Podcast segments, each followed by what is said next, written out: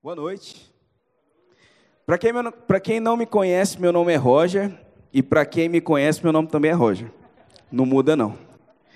Mas eu estava com saudade de vocês, assim como eu falei na quinta-feira, faz. tá para fazer um ano da última vez que eu tive aqui e graças a Deus hoje eu tenho esse privilégio de poder ministrar para vocês, que eu considero um privilégio. Estou até com frio na barriga, rapaz. Ainda mais com o Jonatinho aqui, todo falando, né? Jonatinho é quase que um apresentador de televisão, né? É uma responsabilidade do tamanho de um bonde pegar o microfone diante de tamanha desenvoltura. Você é top, Jonatinho. Mas, amém. Vamos começar orando e aí a gente já vai direto para aquilo que a gente vai falar para a gente não perder muito tempo, amém? Pai, nós te damos graças pela tua palavra, reconhecemos que ela é lâmpada para os nossos pés e luz para os nossos caminhos, Pai. Nós reconhecemos também, Pai, que a unção do teu Espírito, ela nos ensina todas as coisas e ela vivifica, Pai, ela aviva a palavra que nós estamos recebendo, Deus. Eu oro por espírito de sabedoria e revelação, Pai, pleno conhecimento e pleno entendimento fluindo no meio do teu povo, Pai. Eu oro também por uma graça, por uma capacitação sobrenatural Pai, para que eu possa falar aquilo que o Senhor colocou no meu coração da melhor maneira possível, Deus. Pai, eu me coloco nessa noite com a intenção de ser uma resposta para o anseio do coração de cada pessoa aqui, Deus. E eu me comprometo a ser zeloso, Pai, intenso e ousado diante daquilo que o Senhor tem nos revelado através da tua palavra, Pai. Em nome de Jesus, amém e amém. Eu vou falar primeiro o título e depois a gente começa. Eu estava pensando é, em um, no que falar desde o dia que eu fiquei sabendo que eu ia ministrar. E aí me veio uma frase assim na, na minha mente, e ela é até um meme que ficou muito famoso há um tempo atrás, mas assim, é, primeiro eu vou falar a frase, depois eu explico. O título da ministração hoje, o título da nossa conversa é O Pai Tá On. Calma, não me atire pedras você já vai entender. Diz assim comigo, o pai tá on. No contexto desse meme, ele está envolvido com coisa que não presta. O contexto é, dessa história do pai tá on está falando de prostituição, está falando do cara que namorava, ficou solteiro. Aí quando fala que o pai tá on, quer dizer que ele está pronto para pegar todo mundo. É esse o contexto certo? Sim, né? Começou com o Neymar, não foi esse meme? Alguma coisa assim. Sei lá, eu acho que foi com ele. Mas dentro daquilo que eu quero falar nessa noite, eu quero falar sobre o nosso relacionamento com Deus, sobre a maneira que nós vemos, entendemos e sobre a maneira que nós ouvimos as direções do Espírito Santo. E a intenção de falar que o Pai está on é que o nosso Pai está on. Pode ser que você, assim como eu, ainda precise crescer muito no idioma, no idioma, do, no idioma inglês, mas eu tenho certeza que você tem um aparelho de televisão, alguma coisa que tem um botão que está escrito on e outro botão que está escrito off, não é assim? Ou senão é o mesmo botão, você vira uma chave, está on e está off.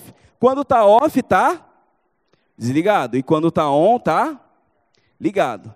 O nosso Deus, ele não é um Deus que fica longe, que fica distante, que fala assim: não, eu sou um Deus grande demais e vocês ficam aí na terra. Não, ele é um Deus que nos ama de uma maneira tão intensa, a ponto de vir morar dentro de mim e dentro de você. Porque hoje o Espírito Santo, o próprio Deus, ele não habita mais em templos feitos pelas mãos de homens, mas ele está habitando dentro de nós. Hoje nós não somos qualquer pessoa, hoje nós somos habitação do Espírito Santo. O nosso corpo é templo do Espírito, amém?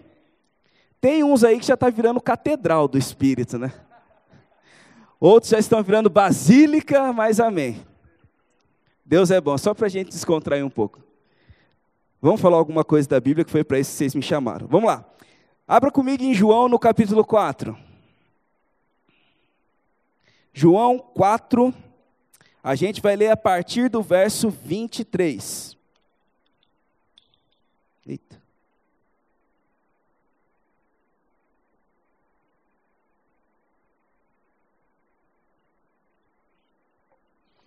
Você chegou lá?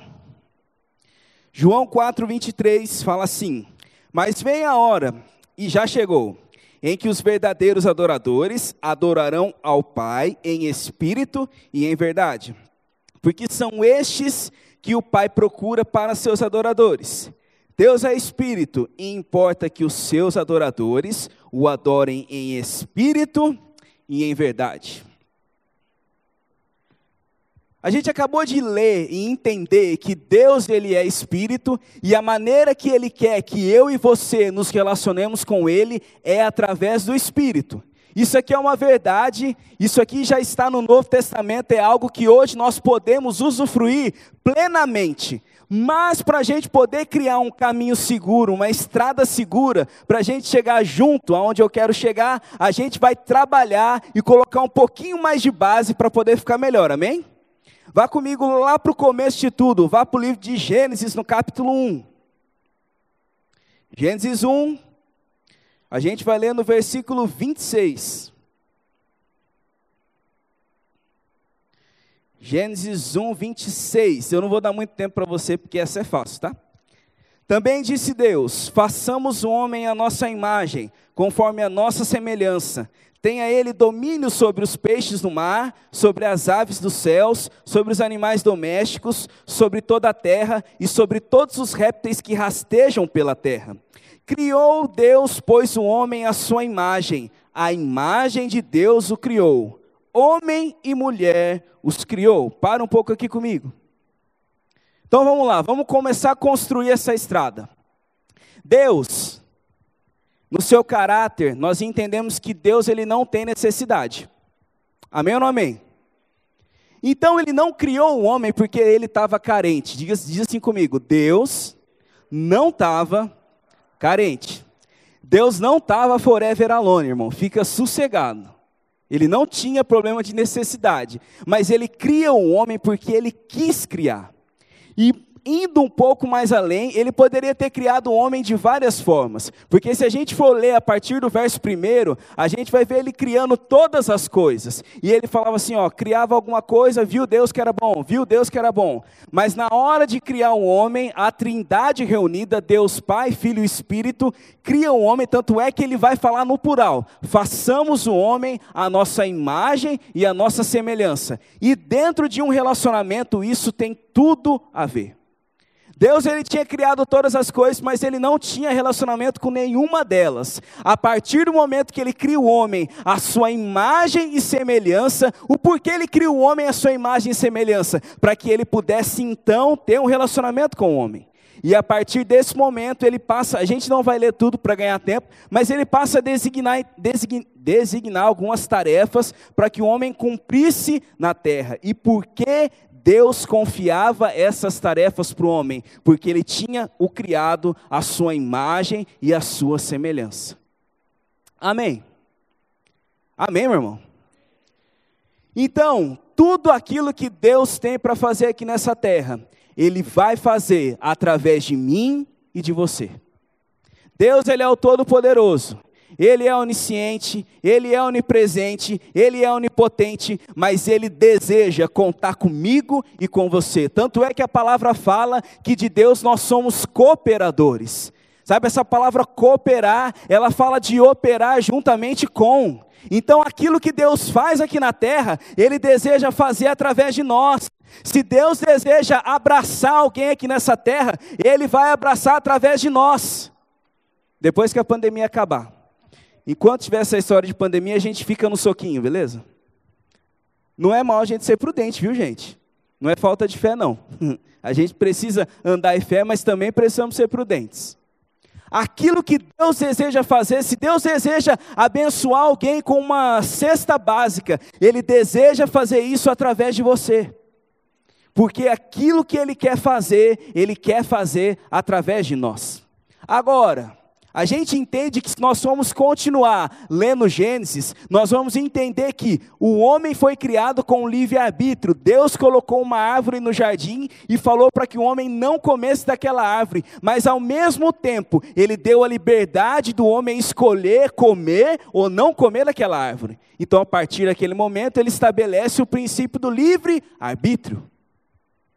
O homem faz um mau uso desse livre arbítrio, a mulher ela é enganada, Adão escolhe comer do fruto que não era para comer e a partir do momento o pe... e a partir daquele momento o pecado entra na terra. E nós sabemos que isso vem por causa de Satanás. Amém ou não amém? Ok, já que a gente colocou um pouco de estrada, a gente pode fluir um pouco mais agora. O porquê, desde aquele início, o diabo ele tenta minar a imagem do homem que havia sido criado, a imagem do homem que havia sido criado, a imagem e semelhança de Deus. Porque sempre foi o desejo de Satanás ser semelhante ao Altíssimo. Satanás, é, desculpa, Lúcifer desejou no seu coração ser semelhante ao Altíssimo, e já que aquilo brotou no coração dele, isso fez cair da posição que ele ocupava, então além dele ter que lidar com essa queda, ele passa a ver o homem ocupando aquilo que ele sempre quis ocupar, porque ele quis ser semelhante ao Altíssimo e caiu, Deus vai lá e cria o homem à sua imagem e semelhança. Então, de alguma forma, ele ia passar a tentar sabotar o homem, porque o diabo é um recalcado. Diz assim comigo: o diabo é um recalcado. Gente, vocês estão muito quietos, pelo amor de Deus. Então, a partir daquele momento, o diabo ia trabalhar para quê? Para ferir a imagem do homem, para que o homem não fosse mais a imagem e semelhança do Pai. O homem escolhe pecar, e a partir do momento que ele ele pecar, ele sente vergonha, tanto é que ele tenta se esconder da presença de Deus, ele vai lá, ele percebe que ele estava nu, ele vai lá e na, na, força do próprio braço, ele tenta colocar ali uma folha, dar um jeito, algo que não daria certo, porque seria necessário o quê? Um sacrifício. Tanto é que se a gente for continuar indo para um papo ainda mais agora de, de mestre, de estudar, a gente vai entender a primeira prefiguração do sacrifício, quando Deus, eles matam um animal ali, ele sacrifica um animal para poder cobrir a nudez do homem, amém? Porque na força do, do, nosso próprio braço, nós nunca seríamos capazes de resolver o problema do pecado. Ainda bem, graças a Deus, que Cristo pagou o preço, Ele foi o sacrifício perfeito para que eu e você fôssemos justificados e vivêssemos pela graça. Agora, essa história de viver pela graça também não é para virar patifaria. Gente, eu estou pregando para jovem, então vocês não ligam se eu falar um pouquinho mais despojado, né? Porque a graça é justamente uma capacitação sobrenatural para que nós possamos viver uma vida de santificação e não uma desculpa para viver de qualquer maneira. Nós nunca podemos esquecer que nós somos uma igreja que precisa ser relevante no meio da sociedade. E uma igreja que age da mesma forma que o mundo age não vai fazer diferença nenhuma. Nós entendemos que o evangelho, a síntese do evangelho, aquilo que sustenta o evangelho é o amor de Deus. E entendemos também que o amor de Deus tem uma grande face da aceitação de Deus. A palavra fala lá, João 3,16: Deus amou o mundo de tal maneira que deu seu Filho unigênito, para todo aquele que nele crê não pereça, mas tenha vida eterna. A palavra também fala, Romanos, no capítulo 9 e 10, que se nós cremos com o nosso coração e confessarmos com a nossa boca, nós seremos salvos. Demonstrando em, toda, em todo momento esse amor que aceita, esse amor que acolhe. Eu vou ficar mais aqui para não correr este babai em ninguém, tá? Esse amor que aceita, esse amor que acolhe. Isso faz parte do caráter de Deus. Agora, esse mesmo amor que aceita e acolhe, também é o amor que provoca transformação de vida. Eu acho praticamente algo muito desafiador eu conseguir pregar sem citar Romanos 12, 2. Mas quando a gente vai para Romanos 12, 2, o que, que é a ordem imperativa daquele versículo? Trans, não vos conformeis com este mundo. Na NVI, não vos amoldem ao padrão, à forma desse mundo, mas transformai-vos pela, pela renovação da vossa mente. Quando a gente vai para Efésios, no capítulo 4, no verso 28, nós também vamos ver a palavra falando: aquele que roubava, que não roube mais, agora trabalhe. Aquele que mentia, que não minta mais, agora fale a verdade. Então o evangelho sempre vai nos conduzir a uma transformação de vida. Sabe, o evangelho, ele está além de experiências pessoais, ele precisa estar pautado na palavra. E a palavra sempre pregou e nunca vai deixar de pregar transformação de vida. Quer dizer que você chega como está, mas quando você chegou, você recebe o Espírito Santo, ele vem morar dentro de você, e a partir daquele momento, ele vai te impulsionar a ser cada vez melhor. Tem umas palavras agora que estão meio na moda, né? A partir desse momento, você vai começar a ressignificar muita coisa na sua vida, né? Você vai ser empoderado pelo Espírito Santo. Hum. Sabe, meu irmão? Existe um poder sobrenatural e ele está disponível para mim e para você, para que nós sejamos cada vez melhores do que somos. A minha meta é, ser, é amanhã ser melhor do que eu sou hoje. Isso não é apenas balela, mas isso fala daquilo que a palavra de Deus provoca na minha e na sua vida. A palavra fala que é de um degrau de glória a outro degrau de glória. A palavra nunca vai falar sobre ficar estagnado, parado. Sabe por quê? A palavra também fala que nós somos o sal da terra e nós somos a luz do mundo. E a luz, ela precisa estar em um lugar alto para que ela possa ser levantado como uma grande referência para aqueles que estão nas trevas. E não ficar cada vez mais apagado e parecido com aqueles que estão nas trevas. O Evangelho sempre foi sinônimo de renúncia, sinônimo de abnegação. E nós, meu irmão, como jovens, nós precisamos cada vez mais assumir essa posição de sermos padrão para os outros fiéis, assim como Paulo orientou a vida de Timóteo. Quando a gente vai lá para 1 Timóteo 4, nós vamos ver uma lista, Paulo cuidando de Timóteo e falando como ele deveria agir. Porque Timóteo era um jovem que tinha uma grande responsabilidade de conduzir uma igreja. Sabe por quê? Porque Deus conta com o jovem. A palavra fala: jovens, vos escolhi porque sois fortes.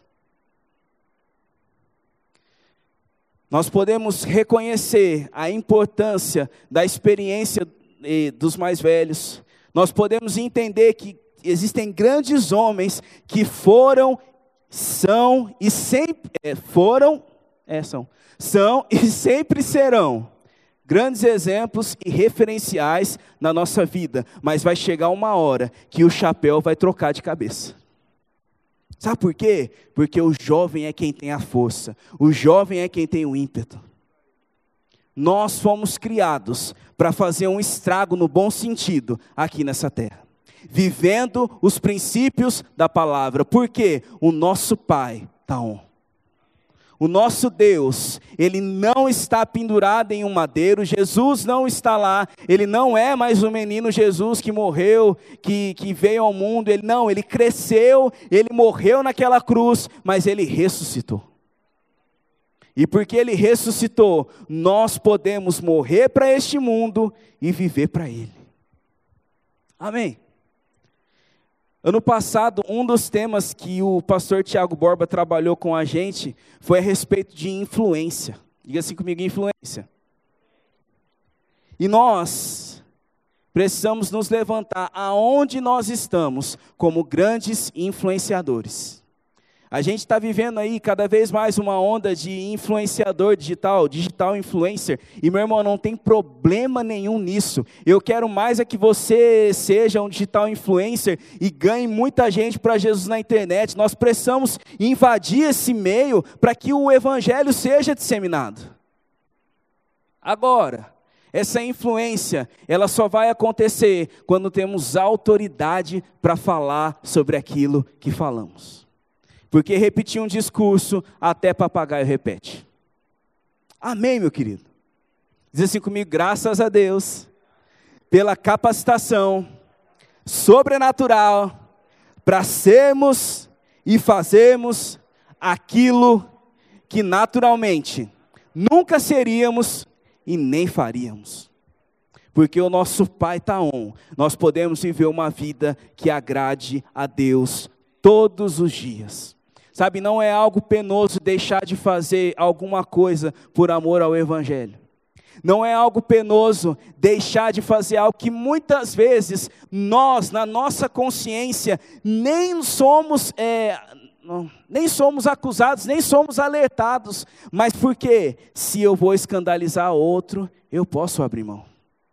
Amém. O Evangelho ainda continua sendo um, um sinônimo de renúncia, meu irmão. Uma das grandes vertentes do Evangelho ainda continua sendo a questão da renúncia. Mas vamos lá, vamos continuar para que a gente possa chegar aonde eu quero chegar. O homem ele foi criado à imagem e semelhança de Deus, e o Deus ele tinha relacionamento com o homem, o pecado veio e atrapalhou toda a história. Nós entendemos que Jesus, ele veio, morreu na cruz para que eu e você pudéssemos novamente a viver uma vida de relacionamento com ele. E aonde eu quero chegar? Hoje, quando aceitamos a Cristo, passamos a ser morada do Espírito, e então estamos novamente capacitados a termos um relacionamento com Ele. E o que é importante frisar, principalmente no mês de janeiro, hoje é dia 16? 16, né? E o que é importante a gente frisar exatamente no dia 16 de janeiro? Porque ainda tem poucos dias do ano. A gente tem aí praticamente um ano todo pela frente. E se eu entendo a importância do relacionamento com Deus logo no começo do ano, isso vai facilitar muito a minha vida. Porque eu entendo que Deus não está ocupado demais para me guiar naquilo que eu preciso fazer. Ele veio habitar dentro de mim para ser o meu mestre, para ser o meu guia. A palavra fala que o Espírito Santo é o nosso ajudador, ele é o Paracletos. Não importa qual seja a decisão que nós precisamos tomar, ele deseja nos guiar, desde a roupa que nós vamos colocar até com quem a gente vai casar. Sabe, escolhas mais importantes e escolhas menos importantes, mas em todas elas, Deus está totalmente acessível para nos guiar. Nós não precisamos ficar perdidos, nós não precisamos ficar com medo, por quê? Porque através do Espírito Santo, através do relacionamento com Ele, nós podemos ser guiados. Sabe quem aqui. Ah, todo mundo, né? Todo mundo aqui tem amigo, amém? Se você não tem amigo, vem aqui que depois a gente vai orar por você e a gente vai arrumar algum amigo para você. Mas quando a gente tem um amigo, no primeiro dia que a gente conhece esse amigo, a gente não sabe muita coisa sobre ele. A gente só tem algum ponto ou outro em comum. Muitas vezes começa sendo colega, está numa mesma atividade, os dois juntos, e ali vai nascendo uma amizade e depois vira amigo, não é assim? E nesse primeiro dia a gente não conhece muito sobre aquela pessoa, por quê? Porque ainda não temos tempo de relacionamento com ele. Agora, conforme o tempo vai passando, nós vamos conhecendo as características, a gente vai entendendo o jeito que gosta de brincar e o jeito que não gosta de brincar, a gente começa a entender os, de, os defeitos, as qualidades, quando está bravo, quando não está bravo, não é assim? Quando está cheio do espírito, quando está carnal. Amém. Porque de vez em quando a gente ainda está em um processo de constante crescimento. De vez em quando pode ser que aconteça que você fique carnal, meu irmão. Desculpa aí. Agora, no nosso relacionamento com o Espírito Santo, o que eu quero frisar é algo que precisa ser gradativo. O diabo ele tem acusado muitas pessoas, falando assim: você não é capaz de ouvir a voz do Espírito Santo, então isso não é para você. E eu digo para você que isso é uma grande mentira. A questão é: você precisa ser um pouco mais paciente com o seu nível espiritual.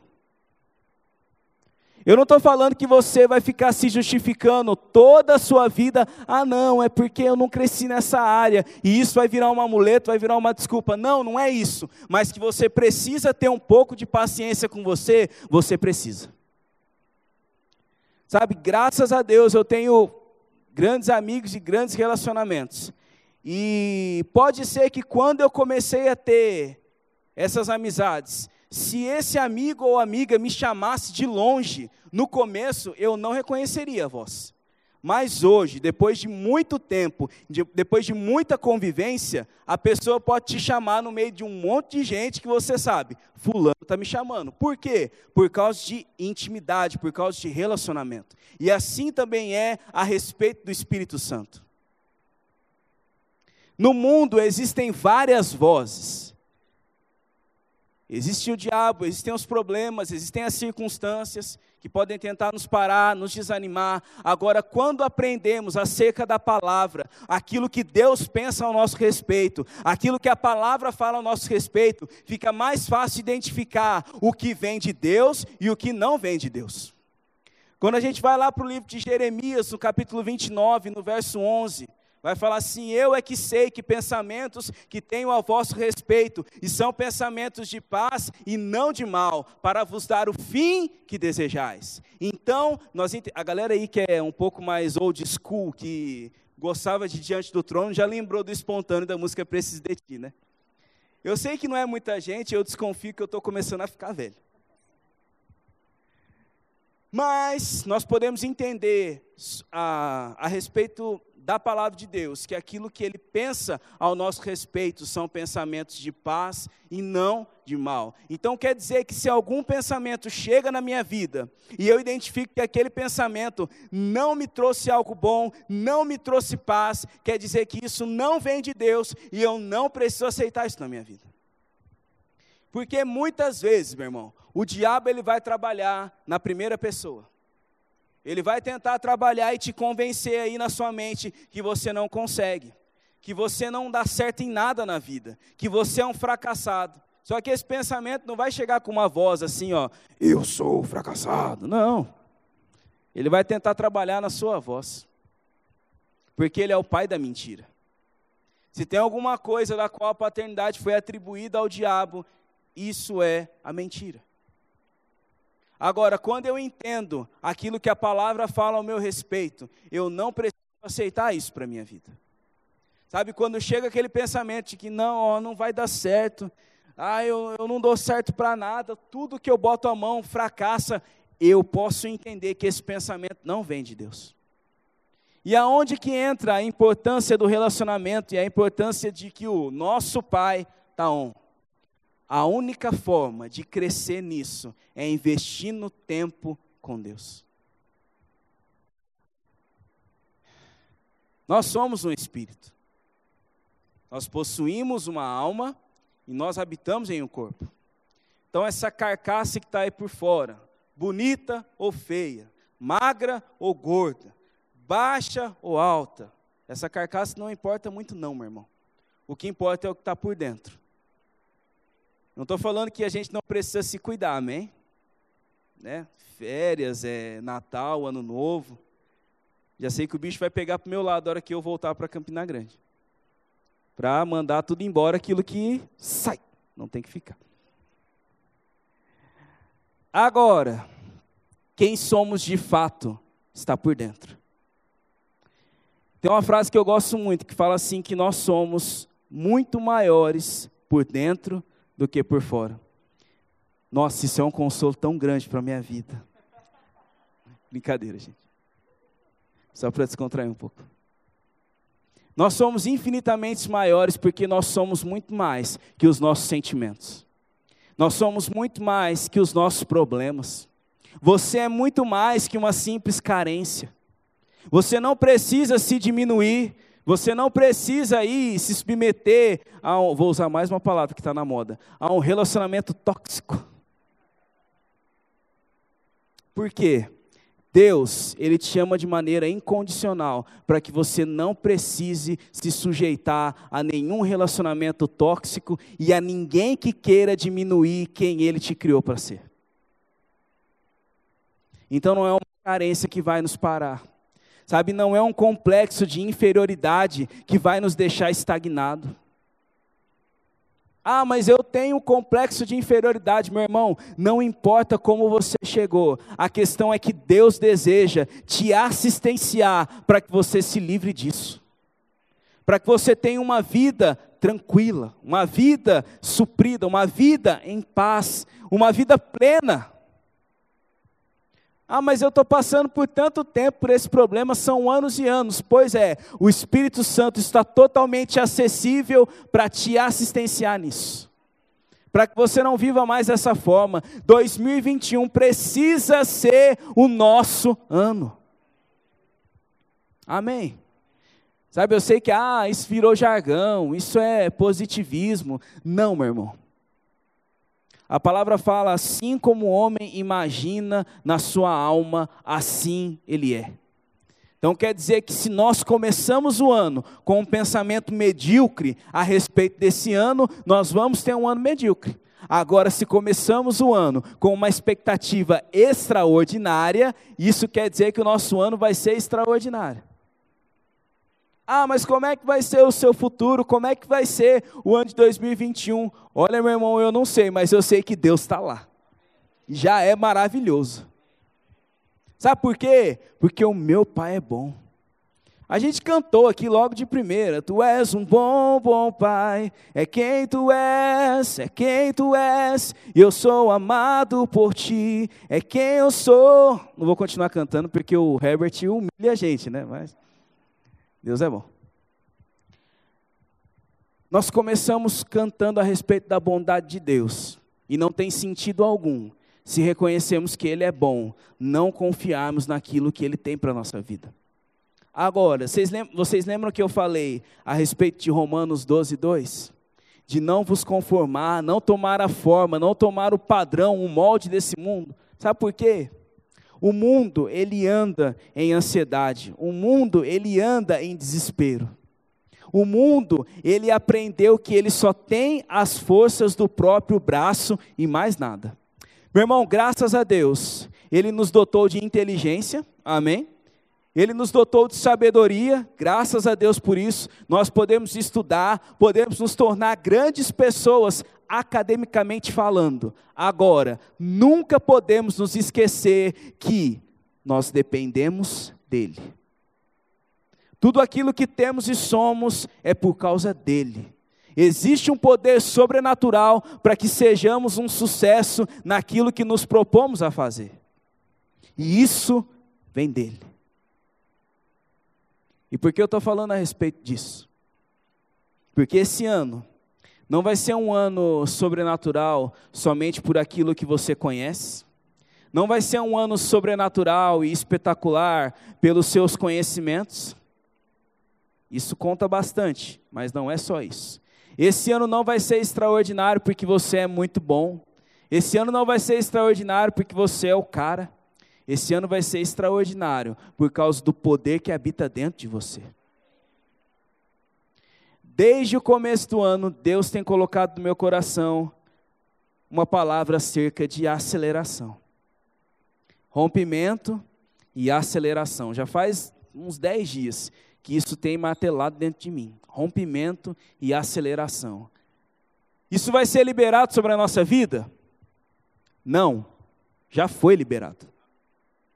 Agora, eu até falei isso a respeito disso terça-feira. Agora, esse tempo de rompimento e aceleração, ele vai começar de fato quando entendemos os princípios da palavra e passamos a aplicar cada um deles a respeito das áreas da nossa vida. Muitas vezes as pessoas ouvem uma palavra dessa, ah, é um tempo de aceleração, é um tempo onde eu vou viver cinco anos em um, e acha que a gente vai viver tudo isso no automático, eu vou ficar deitado eternamente em berço esplêndido e as coisas vão acontecer. Não, meu irmão. Existe uma parte que é nossa. A Bíblia fala que o Espírito Santo ele é o ajudador, ele não é o feitor. Quando a gente decide fazer, ele pega junto. Que eu estou querendo falar com isso? Sobre a sua vida financeira. Vai ser um ano de aceleração e rompimento, desde que você decida aplicar os princípios da palavra a respeito da vida financeira. Na sua vida emocional, vai ser um ano de aceleração e rompimento, desde que você decida aplicar os princípios da palavra para ter as suas emoções saudáveis. Na sua vida familiar, vai ser um ano de aceleração e rompimento, desde que você decida aplicar aquilo que a palavra fala a respeito da família e na minha vida também. Porque se eu ficar sem fazer nada o ano inteiro, meu irmão, eu não vou viver, não é que eu vou viver cinco anos em um, eu não vou viver nem um mês em um ano. Se eu ficar parado. Porque eu sou igual a você. Né? Todo mundo é um espírito, possui uma alma e habita em um corpo. A gente está no começo do ano ainda. Hoje é dia 16 de janeiro. Até o Diego postou esses dias, né, que ele está assustado com a quantidade de coach que apareceu no, no Instagram dele, e meta para todo lado, e... Brincadeiras à parte, meu irmão, isso é saudável. Decida. Sabe, eu preciso decidir, você precisa decidir, nós precisamos decidir fazer alguma coisa acerca da nossa vida. Você me permite falar mais algumas coisas? Já está acabando já. Né? Até que hora que é, Jonatinha? Meia-noite? Beleza. Estou brincando, gente, fica sossegado. Sabe, talvez eh, algumas situações já vêm sendo postergadas por anos e anos. E essas situações têm te impedido de avançar. A palavra de Deus fala no livro de Hebreus a respeito de, é, a respeito de alguns pesos que podem nos atrapalhar, nos atrapalhar. A palavra fala sobre a gente lançar fora tudo aquilo que possa nos embaraçar. E talvez existem algumas coisas que estejam embaraçando a sua aceleração. Algumas coisas que estejam embaraçando o seu rompimento. Eu gosto sempre de usar esse exemplo, mas se a gente for para a área esportiva, você pega lá um corredor, você nunca vai ver um corredor correndo de terno e sapato. Por quê? Porque é uma roupa inadequada para a velocidade que ele precisa atingir. Ele sempre vai estar tá com o melhor tênis possível e ele sempre vai estar tá com uma roupa de um tecido todo especial para que nada é, possa atrapalhar a aceleração para que ele consiga ser o mais rápido possível. Quando um carro vai ser desenvolvido, principalmente um carro de alta performance, é trabalhado ali na questão da engenharia, toda a aerodinâmica do carro, para quê? Para que o ar ele passe pelo carro e ele flua de uma maneira melhor. Desculpe a ignorância na hora de explicar, desculpa aí, Yura. Por causa do arrasto aerodinâmico. Quanto maior o arrasto aerodinâmico, mais aquilo vai segurar. Nós precisamos tomar isso para a nossa vida. A palavra fala em Filipenses que nós precisamos deixar para trás tudo aquilo que nos prende. Deixando para trás. Deixe para trás, meu irmão. Deixe no passado. Deixe o passado no passado. Não mexe, não. Porque a hora que mexe, começa a querer incomodar. Deixe aquilo que ficou para trás. Olhe para frente. Assim como tem aquele exemplo que é muitas vezes citado, eu vou citar de novo. Quando você compara o tamanho do para-brisa do carro com o tamanho do retrovisor, o para-brisa ele é muito maior, indicando que é muito mais importante você olhar para frente do que você olhar para trás. Se você for dirigir o tempo inteiro olhando para o retrovisor, vai chegar uma hora que você vai bater o carro. A gente precisa olhar algumas vezes, mas não sempre. Deixe o passado para trás, meu irmão. Ah, mas era tão bom em 2020. Poxa vida, era tão bom, eu não acredito que isso aconteceu, mas em 2021 vai ser melhor. Em 2022 vai ser melhor ainda. Em 23, em 24, se Jesus não voltar antes, porque se ele voltar, aí que vira festa de vez, meu irmão. Mas enquanto ele não voltar, nós vamos continuar vivendo de maneira intensa o relacionamento com Ele e principalmente vivendo de maneira intensa o propósito que Ele tem para a nossa vida. E eu quero encerrar falando sobre isso. Quando a gente vai para Salmo 139, no verso 16, a palavra fala que quando ainda éramos uma substância informe, Deus já tinha escrito e predeterminado todos os dias da nossa vida. Jeremias fala a mesma coisa no capítulo 1, no verso 5. E Paulo também vai falar a mesma coisa em Gálatas, no capítulo 1, no verso 15. Três vezes, três versículos, a mesma coisa. É sinal que, além do ministério da reconciliação, além da questão do ID, Deus tem um propósito, Ele tem um plano perfeito para mim e para a sua vida, e nós só vamos viver esse propósito a partir do momento que passamos a nos relacionar com Ele cada vez mais. Nós não podemos negligenciar a oração em outras línguas, nós não podemos negligenciar a leitura da palavra, nós não podemos negligenciar a leitura de outros livros, porque quanto mais negligenciamos, menos vamos saber acerca daquilo que fomos criados para fazer. E quando eu falo de propósito, eu não estou falando só de dom ministerial, meu irmão. Eu estou falando daquilo que você foi criado para fazer. Sei lá, eu, às vezes você foi criado para ser um, um dentista, um engenheiro, um advogado, uh, um cozinheiro, um taxista, sei lá, existem várias profissões. E Deus precisa de que nós estejamos infiltrados em cada uma, em cada uma delas para que possamos fazer a diferença. Então, meu irmão, partindo para os finalmente. Não importa aonde você vai estar no ano de 2021, tenha a convicção que vai ser melhor e tenha também a convicção que você está ali implantado para fazer a diferença e para manifestar a cultura do céu no lugar onde você está inserido. O seu trabalho não é somente o seu ganha-pão, o seu trabalho é o seu campo missionário. Ah, eu queria que o pastor Eli pregasse para um amigo meu, eu queria que o pastor Daniel pregasse para um amigo meu, o Jonatinha, ah, a Carol, o William. Para quê? Se você está convivendo com essa pessoa todos os dias.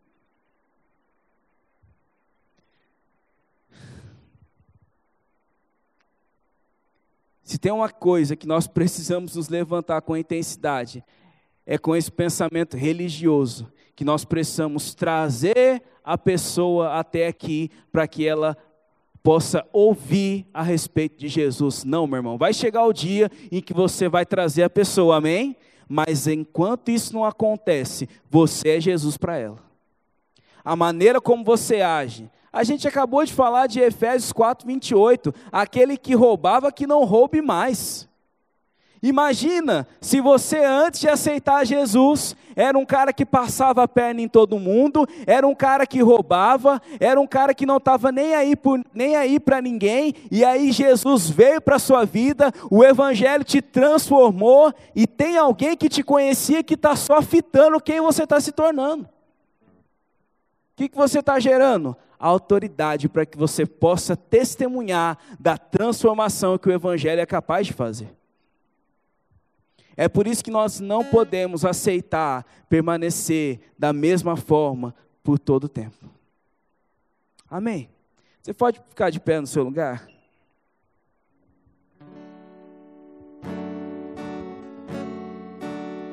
Sabe, eu queria que você fechasse os seus olhos. Eu não preciso falar para você, porque essa não é a minha função, aonde você precisa mudar, aonde eu preciso mudar, aonde nós precisamos mudar.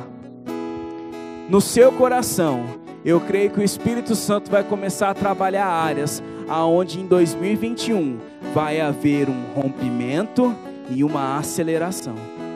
Se você estava andando a 10, você vai passar a andar a 20 depois a 40, 60, 80, 100, 200 por hora, por causa de um poder sobrenatural que te assiste para que você seja quem você foi criado para ser.